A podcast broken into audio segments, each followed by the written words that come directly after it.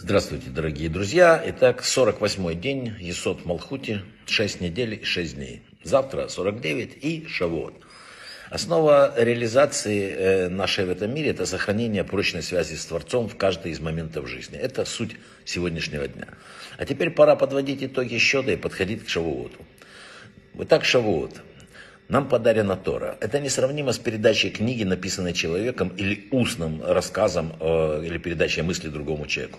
Речь идет об уникальном событии, совершившемся 6 месяца Дня Сивана 2448 года. Э, аналогов этому событию не было ни до, ни после. Творец проявил свою волю передать душам живых людей в этом мире свою мудрость. Супермудрость – это Тору. Для этого был создан механизм передачи этой мудрости. Это через каналы приема информации, через зрение, через э, душевное ощущение, через слух. И это передано было всему народу, сотням, тысячам людей, тех, кто стоял у горы Синай. И вот мы тоже с вами через день получаем Тору. Такую, какую заслужили в этом году. Мы получаем пока не раскрытую для нас книгу Нового года. Каким он будет благодаря нашим действиям благодаря нашим заслугам. Мы получаем судьбу свою и судьбу мира на следующий год в духовном мире. А так как духовное первично, то мы получаем главное. В этой духовной ситуации надо понять одно, что так будет строиться и физический мир. Знаете, однажды Хафицхайм беседовал с одним зажиточным евреем и убеждал его меньше заниматься бизнесом и больше Торой, чтобы скопить заслуги для вечного мира. Тот человек ответил, я простой человек, раби, не слишком просветленный. Но я знаю книгу Перкееву, там написано, что у каждого есть доля в будущем мире. Зачем мне стараться? Моя доля есть. Хафицхайм ответил ему, доля в будущем мире, конечно, это правда.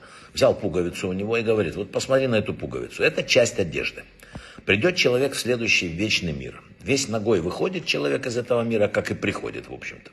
И он сразу просит, когда приходит тот мир, дайте мне быстро одежду прикрыть нагоду наготу. Все ходят в таких красивых, сверкающих, написано, халатах мудрости. А ему дадут пуговицу.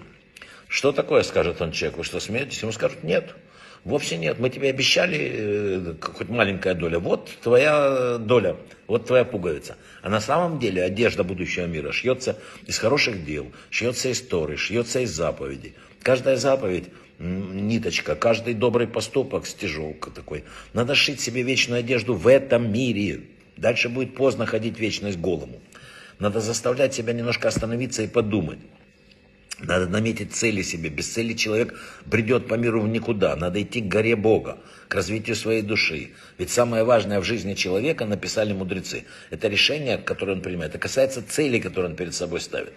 Без этого в нашей жизни исчезают ориентиры. Не зная, в каком направлении нужно двигаться, мы никогда не достигнем цели, каким бы быстрым наше продвижение не было.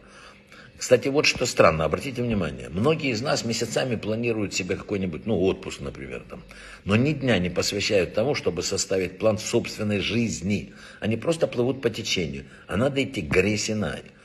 Любавический Рэбе говорил очень важные слова, что Тора является не только указанием, как жить и что делать на земле, но и дорогой к Богу и к собственной душе.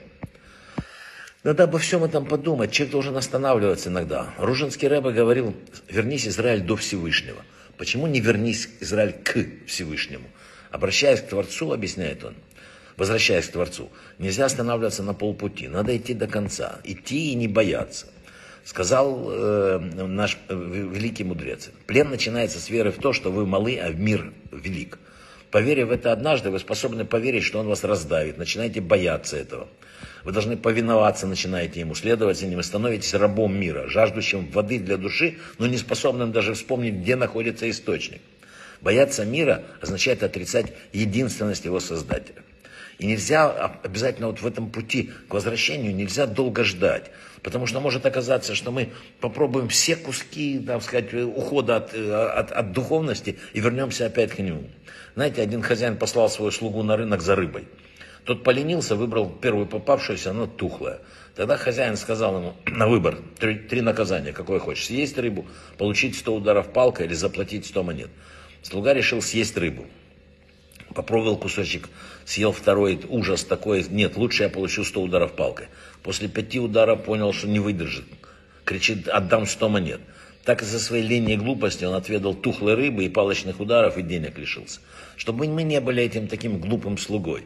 Нам надо сегодня уже сесть, пока у нас есть полтора дня, и сказать, да, может быть, я что-то делал не так. Я сейчас намечу планы, я сейчас пойду к горе, я поставлю себе задачи на следующий год. Я исправлю свою жизнь, потому что я начинаю понимать, что духовность это основное.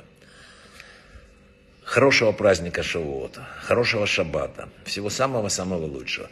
И пусть у всех будет удача в это непростое время. Брахава от слаха и хороших ориентиров.